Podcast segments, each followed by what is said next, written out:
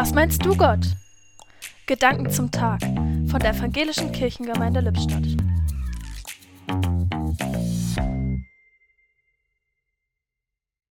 Was meinst du, Gott?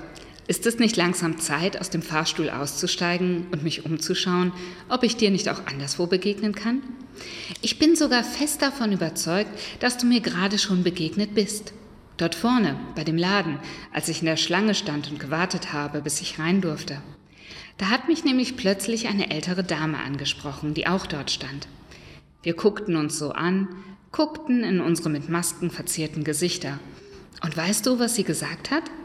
Ich finde das toll. Ich kann genau sehen, dass Sie mich unter der Maske anlächeln. Ist das nicht prima? Sonst höre ich immer nur, wie schlimm diese Masken doch sind und dass man den anderen darunter ja gar nicht richtig erkennen kann, wie es ihm geht, was er denkt. Stimmt ja auch, aber eben nicht nur.